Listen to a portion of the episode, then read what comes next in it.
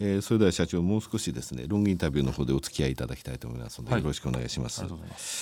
えー、ショートの方もあっという間だったんですけれども、えー、順調に業績伸ばされている御社ですが来期以降のその重点項目って先ほどショートの方でお話しいただきましたが、はい、1つ目があのいわゆる大量のデータといわれてビッグデータの部分ですね、はい、それから2つ目が、えー、コンシューマーサービス、えー、のところの強化。あの、はいホームページ、ウェブの強化、それから3つ目としてビジネス向けの、えーまあ、コンサルティングといいますかその、えー、持たれてる情報をもとにこうしたらいかがですかっていうのをそのいわゆる C じゃない B の部分に対して、はい、えー、働きかけていくということだったんですがここの部分もう少しですね詳しくお話しいただけますかね。特にあの1番目のですねビッグデータのところをお願いします。はい、あありがとうございますはいえっとまあ、ビッグデータという言葉が最近あの、はい、これは多分 NRI さんが、えっとまあ、提唱し始めたと思うんですけれども数年前から非常に話題になっておりまして結構今あの他の上場企業さんでもですねビッグデータの会社ですという会社が非常に増えてきていると思います。あのこのビッグデータという概念は私個人的に思いますけれども非常にまだあのこう曖昧な概念でして、はいうん、あの例えば顧客データもビッグデータでございますし、えー、交通のですねえー、どこの駅で乗ったとかっていうのも全部ビッグデータですし、はい、あと当社が持ってるようなこう価格データとか、はい、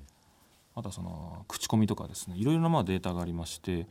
まあ、皆様それぞれこうビジネスチャンスが大きいというふうに思っております。でただこれもですね、あのー、まあ、当社みたいなこう、えー、まだまだ上場したての会社ですとですねこう全てのデータを網羅するっていうのはやはりこう、まあ、非常に身分不相だと思っていて、こう価格データですね、はい、購買データ消費データ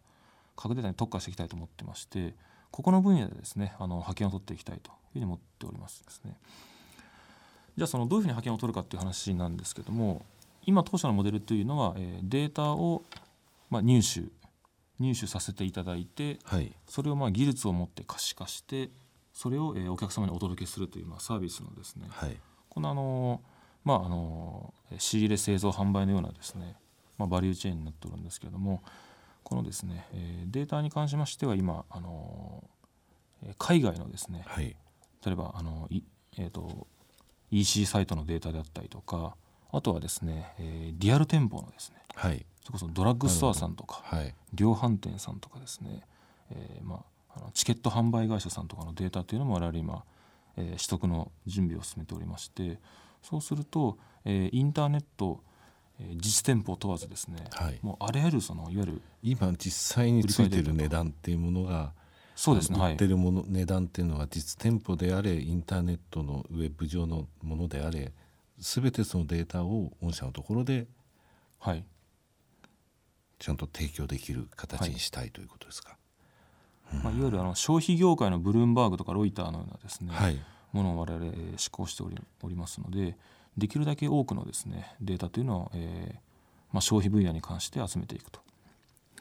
でこれがまあ我々の一つあの優位性を高める要因なのかなと思っております。情報ベンダーとしての力ってあるじゃないですか、はい、そこの部分その御社にとってはその、えー、御社はその物の価格今ついてる価格過去についた価格っていう部分について絶対的なその情報の信頼性とその量を持ちたい。でそこの部分を生かしたいということだと思うんですけれども、はい、あの小売大衆化時代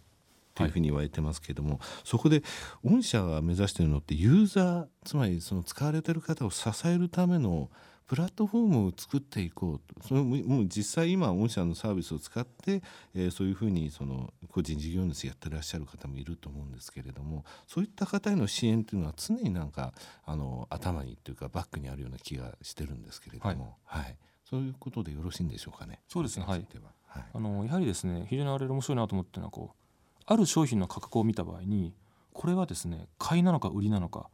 えー、今なのかもっと待った方がいいのかっていうですね、はい、まさにこう金融市場と非常に近いですね、はい、あのいわゆる決断意思決定というのを、まあえー、お客様が行っているということに着目しますと、はい、えー、このデータの使い方もですね、えー、当社が運営する、まあ、オークファンという、えー、メディアに対しての適用もありますしもしくはこのデータだけを切り取ってですねそれを、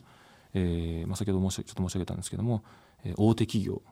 はたまた金融業界ですね、はい。こういった方々にですねあのデータを使っていくという今いろいろな可能性をですね、えー、見出しておりましてあの、まあ、そういったですねあのいわゆるプロダクトといいますか、えー、サービスの部分でもですねどんどんこう、まあ、エッジを効かせていきたいなと思っています。はい。非常に楽しみですね。またぜひですねあの、えー、来期とかもお越しいただきたいと思います。この、えー、市場自体が先ほど e コマース市場が2桁成長リユース市場については2兆円規模にまで来たと、はい、そしてまあ C2C あのえいわゆる個人間取引の部分っていうのがこのオークファンさんをはじめあのそのななんて言いますか支えたって言いますかそそういうなんていうかニーズから来てるわけですよね。はい、だから来年再来年のところでもまだまだそのえ拡大していくとともにどういうそのビジネスこのデータインフォメーションというものがどういうふうに生かされていくかという部分に非常に興味があるんですね。私もあの経営指標のあのデータオタクでございますの で、それでこういう順位を作ってるぐらいです、ね。ありがとうございます。あのまたぜひお越しいただいてですねお話しいただきたいと思います。はい、え本日はどうもありがとうございました。こちらこそありがとうございました。